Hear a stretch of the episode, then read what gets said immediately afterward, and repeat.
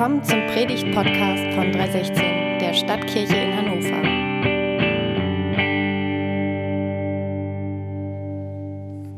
Ich habe euch ein Bild mitgebracht. Das ist ein Artikel ähm, aus dem Online-Magazin Business Insider mit dem Titel Mark Zuckerberg ist erfolgreich, weil er eine Sache niemals tun würde.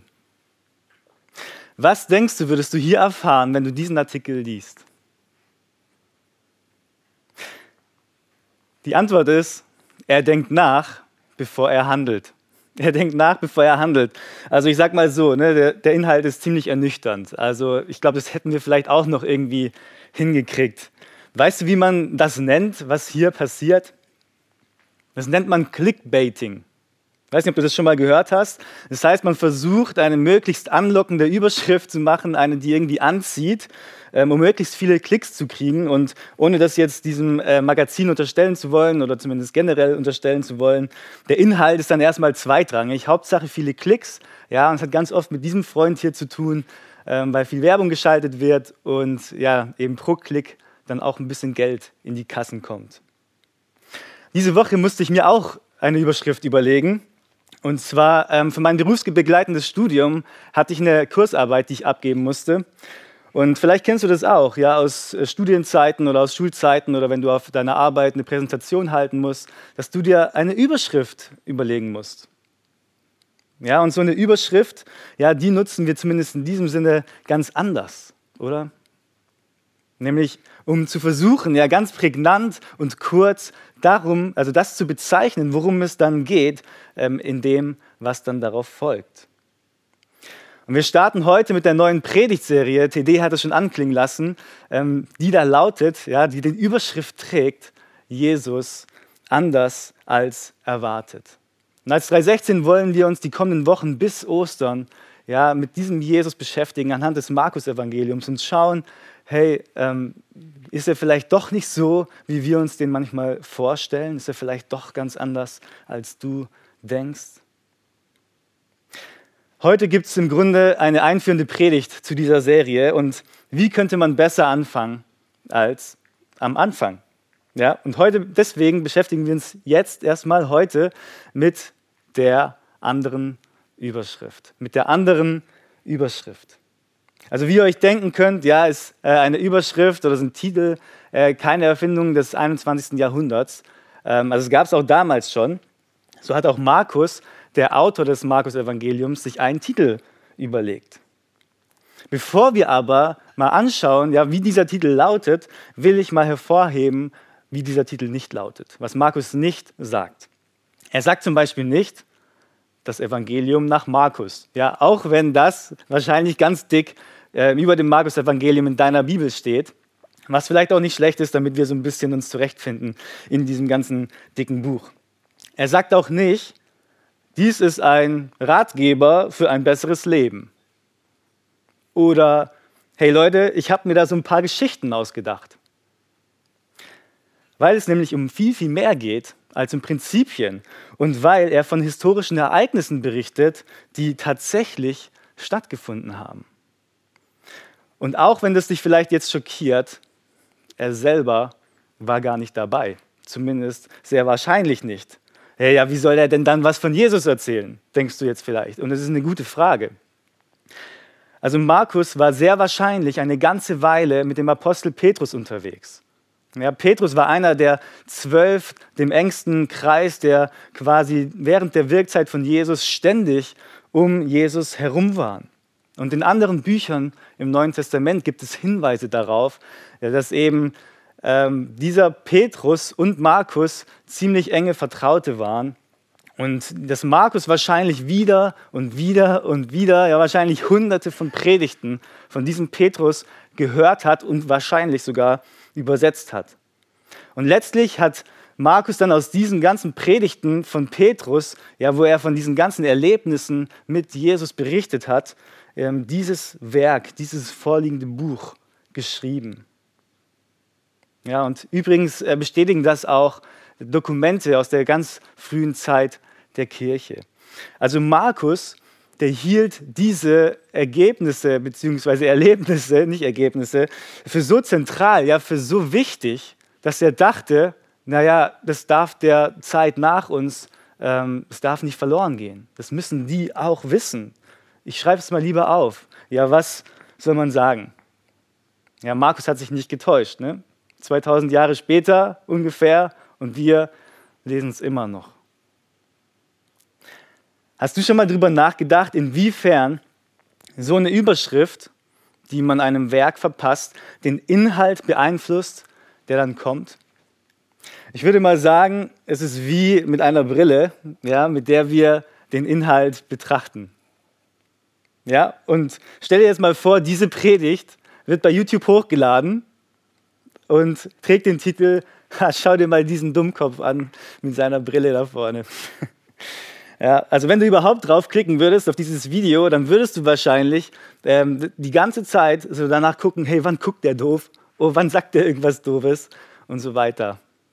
Ja, und damit du dieses Bild auch aus deinem Kopf wieder rauskriegst, ähm, eine frommere Alternative ja, unter der Überschrift Gottesdienst, ähm, siehst du oder hörst du hoffentlich zumindest auf andere Sachen.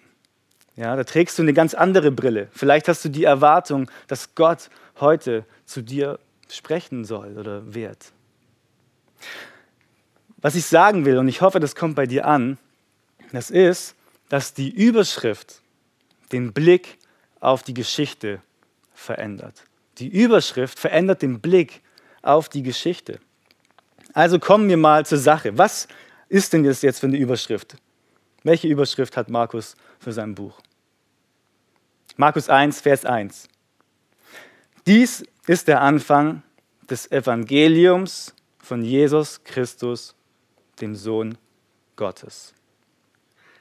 Das, was da kommt, ist das Evangelium von Jesus Christus, dem Sohn Gottes. Punkt. Eieiei, lieber Markus, ja, ist jetzt echt nicht so catchy. Ne, das mit dem Clickbaiting, das müsstest du vielleicht noch mal ein bisschen üben. Also mehr bedeutungsschwere Begriffe mit höchst christlichem Slang, den keiner versteht, ja, hättest du nicht wählen können, oder? Wenn der christliche Glaube Neuland für dich ist, dann geht es dir wahrscheinlich genau so.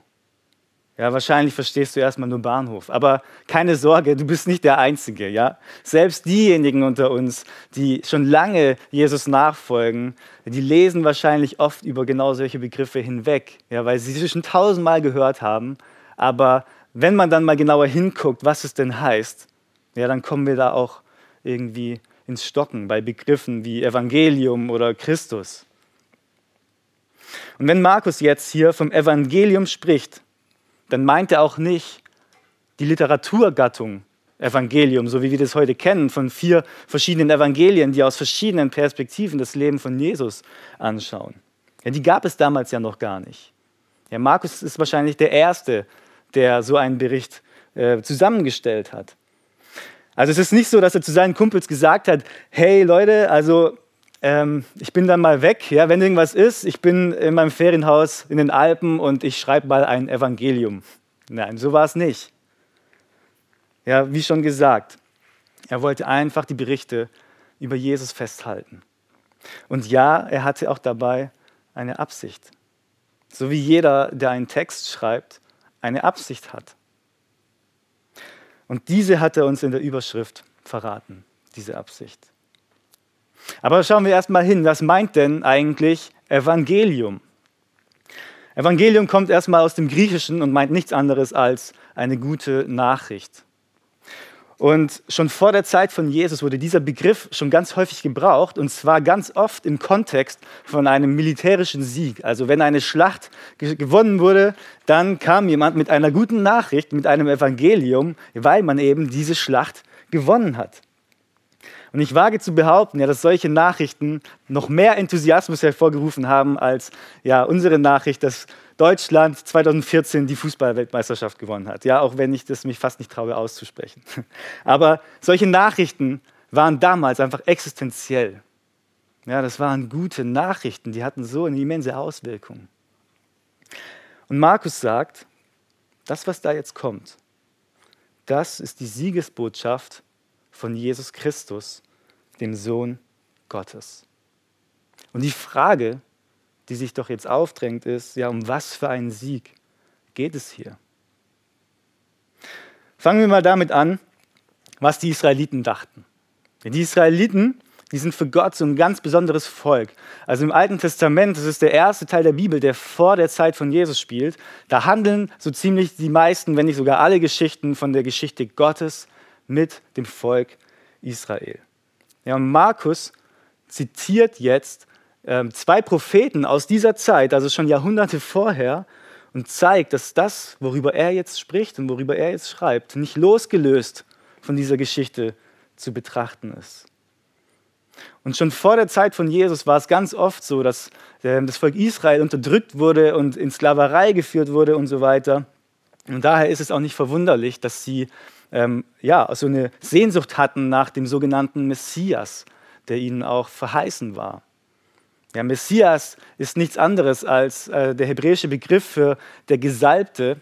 Und Gesalbte waren damals Könige. Also sie warteten auf einen König, der kommt. Und in der Zeit von Jesus, ja, da wo jetzt Markus quasi schreibt, ähm, da war das Land Israel mal wieder besetzt. Ja, und zwar von den Römern in dem Fall. Und sie hofften immer noch, dass diese Prophezeiungen über den Messias eintreffen, dass da ein König kommt mit einem Herr im Schlepptau wahrscheinlich, ja, der die Römer platt macht und sie in Freiheit führt. Und in diesem Sinne eine Siegesnachricht bringt. Ja, für Israel waren die Römer der große Feind, ja, die, der, die Wurzel des Übels. Ja, das war quasi die Erwartung, als Jesus damals die Bühne betreten hat. Wie wir aber in den kommenden Wochen im Verlauf des Markus-Evangeliums feststellen werden, oder wie du hoffentlich auch feststellen wirst, ähm, dass das nicht die Siegesbotschaft ist, von der Markus hier spricht. Und im Grunde genommen ist Israel hier auch nur ein Beispiel von ganz vielen anderen. Jeder Mensch oder ja, die meisten Menschen haben irgendeine Art und Weise, wie sie die Welt betrachten. Ja, das nennt man Weltanschauung, also Perspektiven, wie wir das deuten, was passiert. In der Regel merkt jeder, dass mit der Welt irgendwas nicht in Ordnung ist. Ich glaube, das weißt du so gut wie ich. Und dass wir irgendwas in dieser Welt verloren haben oder irgendwas fehlt, wonach wir uns irgendwie sehnen. Aber jetzt gibt es unterschiedliche Auffassungen darüber, was dieses Problem ist und wer dieses Problem verursacht hat und wie dieses Problem gelöst werden kann. Ja, wenn man will, findet man auch meistens einen Schuldigen, so wie für die Israeliten die Römer das eben waren. Vertreter des Marxismus zum Beispiel, die ähm, sehen das Problem der sozialen Ungerechtigkeit ähm, zumindest mal sehr verkürzt dargestellt in dem System und äh, in den Vertretern des Kapitalismus. Ja, und die Lösung wäre quasi ein Staat, der enteignen kann und der dann alles gerecht verteilt. Viele Weltanschauungen, und das war jetzt nur ein Beispiel, sehen das Problem in einer anderen Gruppe, also in anderen Leuten, die irgendwie anders ticken, die anders denken und die anders sind. Ja, und die Schwierigkeit dabei ist die folgende. Man versucht sowohl den Bösewichten wie auch die Lösung innerhalb der Welt zu finden, innerhalb der Schöpfung zu finden. Aber das Problem ist, es gibt nichts und es gibt niemanden, den wir finden könnten, der böse genug wäre, ja, um all das hervorzurufen. Und es gibt auch nichts und niemanden, was gut genug wäre und stark genug wäre, um dieses Problem zu lösen. Und an diesem Punkt unterscheidet sich quasi die christliche Weltanschauung von den anderen. Das eigentliche Problem der Israeliten war, wie gesagt, nicht die Besatzung durch die Römer. Und das eigentliche Problem für die soziale Ungerechtigkeit sind nicht die Kapitalisten. Ja, auch wenn zugegebenermaßen wahrscheinlich das ein oder andere auch seinen Teil dazu beiträgt. Und wenn, dann ist es eher das Symptom als die Ursache. Und hier kommt die Überschrift von Markus jetzt ins Spiel. Die gute Nachricht, Die Siegesbotschaft von Jesus, die geht nämlich an das Problem, das tiefer liegt, ja, an die Wurzel. Und dazu ist es wichtig, einmal die große Geschichte ähm, ja, quasi der Bibel kurz zu skizzieren. Am Anfang macht die Bibel deutlich, dass die Welt, als Gott sie schuf, dass sie gut war, so wie sie sein sollte. Ja, der Mensch hat mit Gott irgendwie so seinen Alltag bestritten, Hand, an, Hand in Hand. Und das ist wichtig zu wissen, ja, weil die Welt nicht immer so war, wie sie jetzt ist. Nichts, was auf der Welt ist, war von Anfang an böse. Dann aber ist was schiefgelaufen. Ja, der Mensch wollte nicht auf Gott hören und es kam zum Bruch zwischen Gott und Mensch. Ja, das ist der sogenannte Sündenfall. Hier gab es eine Trennung zwischen Gott und Mensch und genau das bezeichnet die Bibel als Sünde. Hier liegt das grundlegende Problem, ja, das im menschlichen Herzen seinen Anfang hat. Ja, das menschliche Herz, das sich gegen Gott aufgelehnt und von ihm abgewendet hat. Der Apostel Paulus spricht in seinem Brief an die Römer ganz unverhohlen davon, dass die ganze Schöpfung, also die ganze Welt und auch jeder Mensch davon betroffen ist, wie so eine Art Virus. Ja, und wie die so drauf sind, das wissen wir ja zurzeit ganz gut. Und hier mitten hinein kommt die Siegesnachricht von Jesus mitten in diese Welt hinein. Von ihm als Person spricht Markus. Ja, Gott selbst wird in Jesus Teil seiner Schöpfung. Und wir werden in den nächsten Predigten auch sehen, wie, wie Jesus den Himmel zu den Menschen bringt. Ja, wie er, ja, wie er durch seine Worte und durch seine Taten, durch seine Wunder ja, einfach zeigt, hey, ähm, das ist nicht alles. Da ist noch viel, viel mehr. Und den Höhepunkt erreicht das Ganze dann, als Jesus den Weg ans Kreuz geht und dort stirbt, um die Gottverlassenheit der Welt zu tragen und letztlich den Menschen wieder in die Beziehung mit Gott zu führen. Und um die Geschichte abzurunden, ja, am Ende der Zeit des Glauben Christen wird Jesus eines Tages wiederkommen und dann wird die Welt ähm, wieder rundum erneuert sein und wiederhergestellt sein. Tim Keller bringt es dann folgendermaßen auf den Punkt. Er sagt, das Evangelium sieht das Wesen eines Menschen pessimistischer als wohl jede andere Weltanschauung. Es gibt nicht eine Gruppe von Menschen, die für die Lage, in der die Welt sich befindet, verantwortlich ist, sondern wir sind alle verantwortlich. Und gleichzeitig macht uns das Evangelium durch die Erlösung, die Jesus Christus uns bringt, zu unverbesserlichen Optimisten, die nicht nur auf den Himmel hoffen, sondern auf eine rund erneuerte physische Schöpfung. Und bis dahin, ja, bis zu diesem Zeitpunkt, leben wir unter der Überschrift des Evangeliums. In einer Zeit der Gnade. Und es ist nicht deswegen Gnade, ja, weil die Welt es irgendwie verdient hat, dass Gott jetzt kommt und sie wieder äh, in die Freiheit führt. Es ist deswegen Gnade, weil die Welt es nötig hat. Ja, und weil Jesus es freiwillig getan hat, weil er es wollte und weil er uns liebt. Ohne dass irgendwer etwas hinzufügen oder wegnehmen kann. Okay, jetzt waren wir eine ganze Weile bei der Bedeutung ähm, der Überschrift ja, bei Markus und ähm, mit der Geschichte der Welt. Und wenn das Ganze jetzt neu für dich ist, dann fragst du vielleicht, ja, was hat das jetzt mit mir zu tun? Und wenn du schon länger mit Jesus lebst, dann denkst du vielleicht, also erzähl mir mal was Neues, habe ich schon tausendmal gehört. Ja, aber wisst ihr, es ist eine Sache, diese große Überschrift der Geschichte zu kennen aber es ist eine völlig andere, immer wieder zu verstehen, wie diese Überschrift den Blick auf das eigene Leben verändern kann. Schau doch nochmal in den Text. In Vers 2, da heißt es, im Buch des Propheten Jesaja heißt es, ich sende meinen Boten vor dir her. Er wird dein Wegbereiter sein. Hört, eine Stimme ruft in der Wüste, bereitet dem Herrn einen Weg ebnet seine Pfade. Und das ging in Erfüllung, als Johannes der Täufer in der Wüste auftrat. Johannes der Täufer tritt auf die Bildfläche. Und Markus, wie vorhin schon erwähnt, zitiert jetzt hier jahrhundertealte Prophezeiungen, die Johannes durch sein Auftreten erfüllen sollte. Und selbst Jesus spricht später über Johannes als dem wichtigsten Menschen oder der bedeutsamsten Person, die bis dahin auf der Welt gelebt hätte. Also eigentlich hat Johannes eine mega coole Rolle, oder? Also ich finde es total cool. Ja, und trotz all dem sagt er dann in Vers 7, nach mir kommt einer, der stärker ist als ich. Ja, und er spricht von Jesus. Ich bin es nicht einmal wert, mich zu bücken und ihm die Riemen seiner Sandalen zu lösen.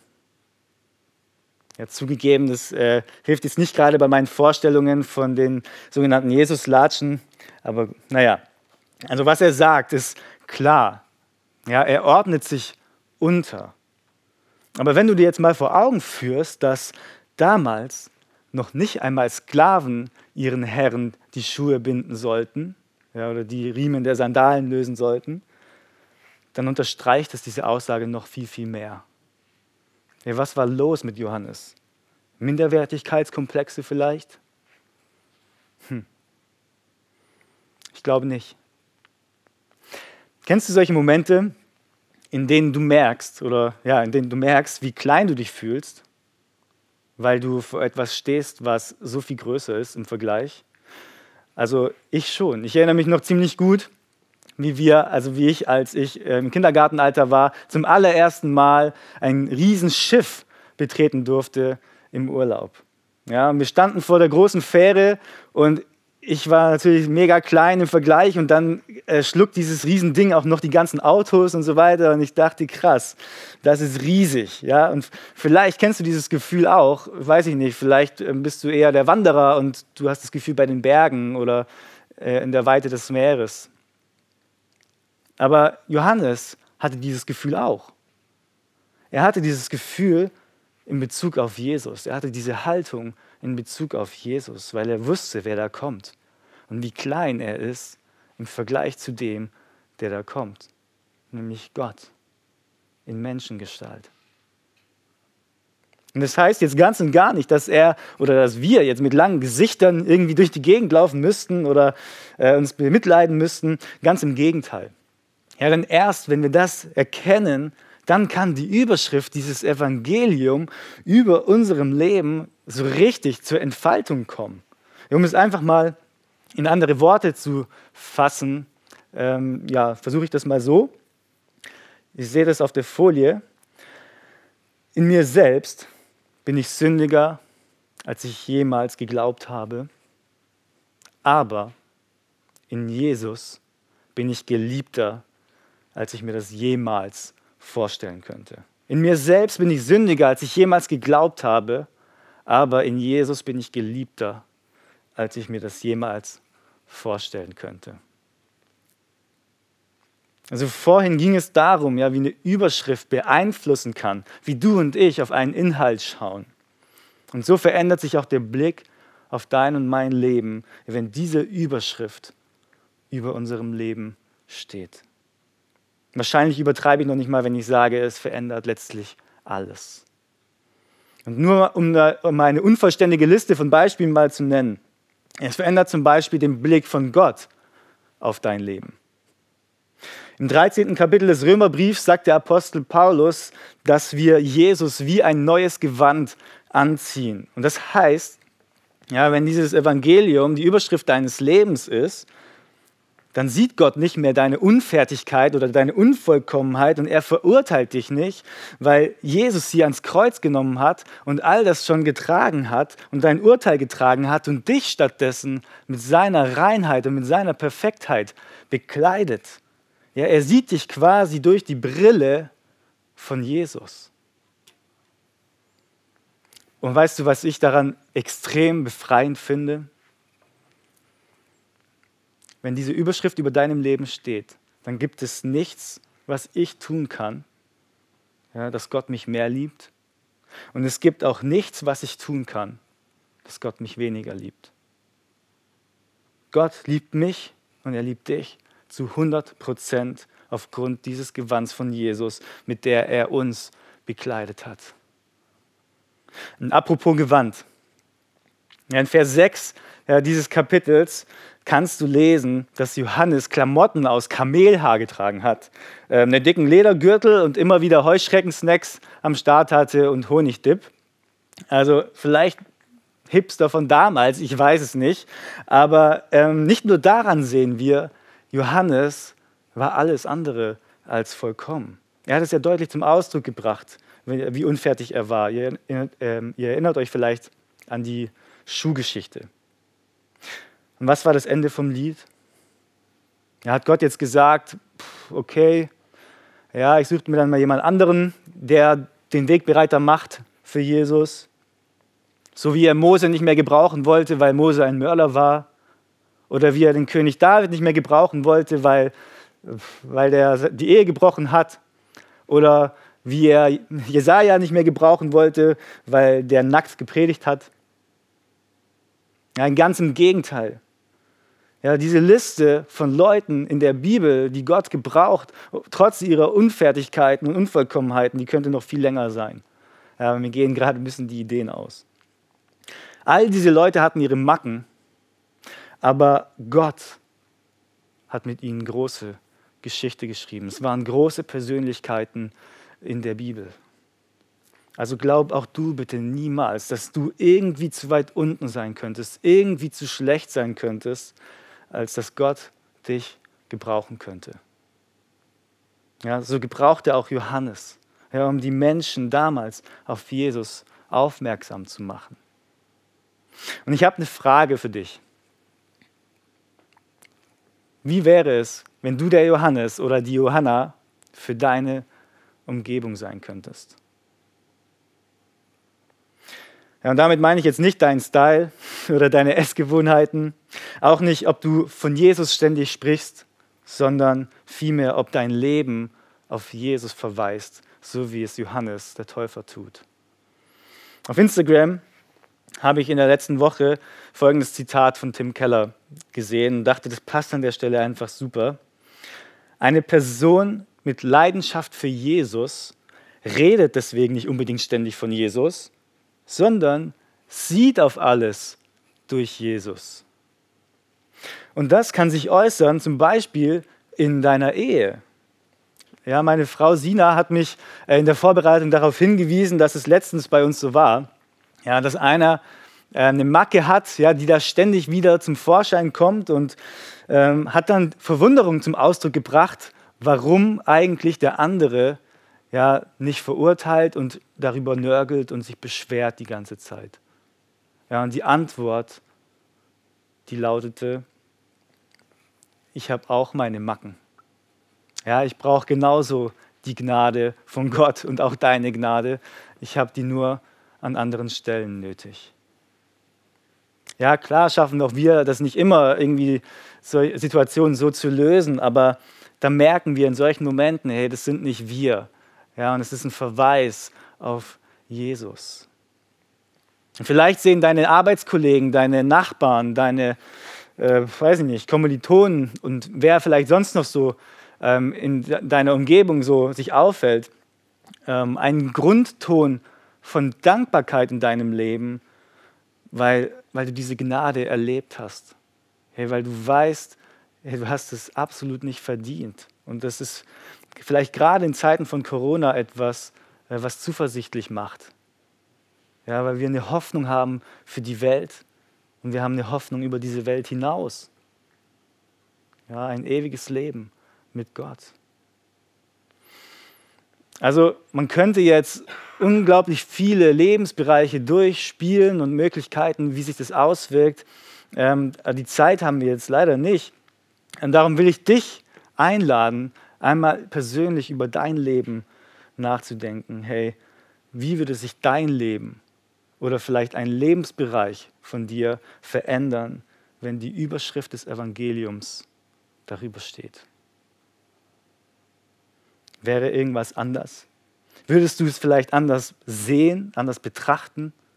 Oder würdest du vielleicht dich anders verhalten? oder etwas aus einem anderen Motiv tun?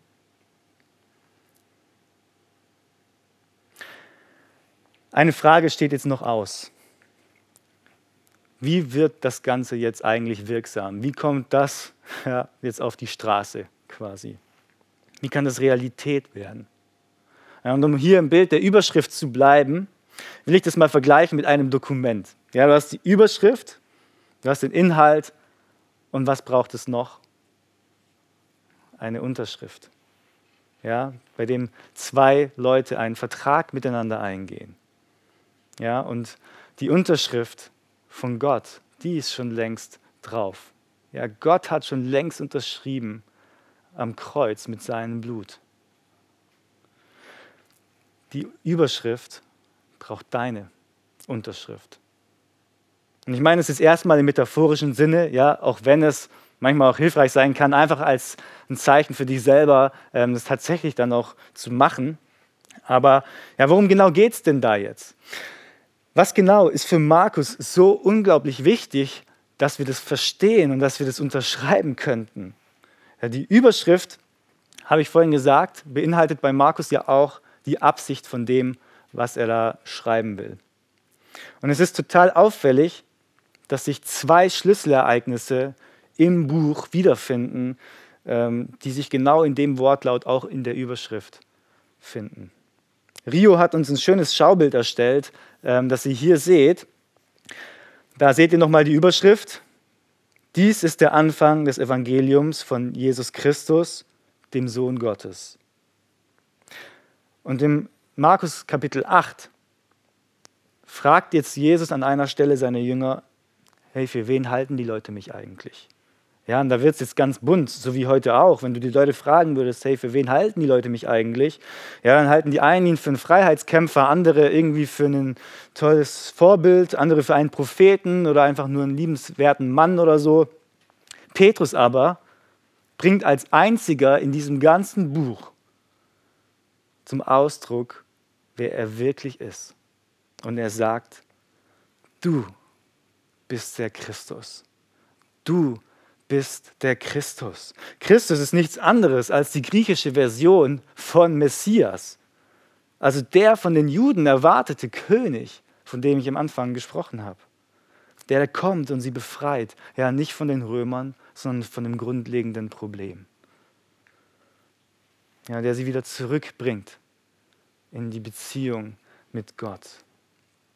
Kannst du das unterschreiben? Kannst du sagen, du bist der Christus? Und das zweite Ereignis, das auffällig den Wortlaut der Überschrift beinhaltet, befindet sich ziemlich am Ende des Buches. Ähm, Nochmal die Überschrift, das Evangelium von Jesus Christus, dem Sohn Gottes. Und hier sagt ein Hauptmann, der beim Kreuz stand und als er Jesus zu sterben sah, dieser Mann war wirklich Gottes Sohn diese Begegnung mit dem Hauptmann, also von dem Hauptmann mit Jesus, ich, ich finde die so faszinierend, weil der Hauptmann, der war gerade noch höchstpersönlich für die Kreuzigung von Jesus zuständig. Versetz dich mal in seine Lage, ja, jetzt beim Sterben. Eigentlich gerade vielleicht triumphierend, hey, wir haben es geschafft, er ist am Kreuz. Jetzt erkennt er in, in diesem Moment, hey, das ist wirklich Gottes Sohn. Ich habe gerade Gott in Menschengestalt da hochgenagelt. Ja, so eine Ausstrahlung muss dieser Jesus gehabt haben, noch im Moment seines Sterbens, dass er das erkannt hat. Und es geht Markus darum, dass auch wir so eine Begegnung mit diesem Jesus haben. Dass wir erkennen, ja, dass du und ich, ja, egal ob, ob du Jesus nachfolgst oder nicht, genauso wie der Hauptmann mitverantwortlich sind dass Jesus an dieses Kreuz ging. Aber nicht um dich niederzudrücken oder um dir ein schlechtes Gewissen zu machen, sondern um dich zu befreien. Um dich zu befreien. Ja, das ist Gnade. Das ist das Evangelium. Kannst du das unterschreiben? Kannst du das unterschreiben und sagen, du bist der Sohn Gottes? Hey, die Überschrift von Markus die ist alles andere als Clickbaiting. Ja, zum einen, weil es damals nämlich kein, kein Internet gab, ne, ist irgendwie klar. Aber zum anderen, weil der Inhalt von dem, was auf diese Überschrift gefolgt hat oder ist, ähm, nicht enttäuschend war. Ganz und gar nicht enttäuschend war. Die große Absicht von Markus ist es, dass der Leser, die Leserin, du und ich, dass wir verstehen, das Evangelium, diese Siegesnachricht, die handelt von Anfang bis Ende von dieser einen Person, von Jesus, der Christus, der Sohn Gottes. Das ist das große Thema dieses Buches. Das ist das große Thema der Weltgeschichte. Und die Frage ist, ist das ein Thema für dich? Wenn du bislang diesen Schritt noch nicht gewagt hast, ja, diese Überschrift über dein Leben zu stellen, dann will ich dich heute einladen, ja, deine Unterschrift unter diese Überschrift zu setzen. Ja, dieses Geschenk von Jesus anzunehmen, dieses Gewand anzuziehen und den Blick ja, auf dein Leben grundsätzlich zu verändern. Ja, zu sehen, dass Gott dich durch die Brille von Jesus anschaut. Ja, du kannst es durch ein ganz einfaches Gebet tun, wenn du zum Beispiel bekennst, Herr Jesus, ich glaube, du bist der Sohn Gottes. Komm du in mein Leben. Vielleicht ist es aber auch ein Schritt zu viel. Vielleicht hast du offene Fragen und weißt überhaupt nicht, äh, was das bedeuten würde, so einen Schritt zu gehen. Und ähm, für dich kann es schon ein ganz mutiger Schritt sein, Jesus einzuladen, sich dir im Lauf der Serie einfach zu zeigen. Dir zu zeigen, wer er ist. Ja, und dir zu zeigen, was es mit dem Evangelium auf sich hat und was es mit dir zu tun haben könnte. Und wenn du dein Leben vielleicht schon lange unter diese Überschrift gestellt hast, weil du schon lange mit Jesus lebst, dann lade ich die, dich ein, ja, dir einmal die verschiedenen Bereiche deines Lebens mal anzuschauen und dich zu fragen, hey, wo kann ich der Johannes oder die Johanna für meine Umgebung sein? Und auf diesen Jesus verweisen. Und gibt es vielleicht einen Bereich in deinem Leben, wo du diese Überschrift ausklammerst? Ja, ganz egal, ob es die Finanzen sind, ob es, ich weiß nicht, deine Sexualität ist, ob es deine Beziehung ist, ob es die Freizeitgestaltung ist. Ja, es gibt da unglaublich viele Möglichkeiten. Das kannst du, du wissen. Also ich kenne das von mir, dass dass es immer wieder passiert und ich mich immer wieder neu unter diese Überschrift stellen muss und wieder neu die Perspektive Gottes auf mein Leben brauche. Ja, und es lohnt sich, dich zu fragen, hey, was würde sich verändern, wenn das Evangelium über diesen Lebensbereich stehen würde? Setzt du hier deine Unterschrift, damit diese Überschrift in diesem Bereich wirksam wird? Vielleicht gelingt es dir auch einfach als eine kleine Erinnerung in der nächsten Woche, wenn du Artikel liest und du siehst eine Überschrift, dass du dich daran erinnerst, hey, da steht die größte Überschrift, die Siegesnachricht Gottes über meinem Leben. Und wir singen jetzt ein Lied, ja, das uns durch die Predigtserie begleiten wird. Und ich will dich einladen, ja, dieses Lied jetzt gleich als ein ganz persönliches Gebet mitzusingen oder in Gedanken äh, mitzubeten. Und wer weiß, ja, vielleicht werden diese Worte ja auch zu deiner Unterschrift unter diese großartige Überschrift. Amen.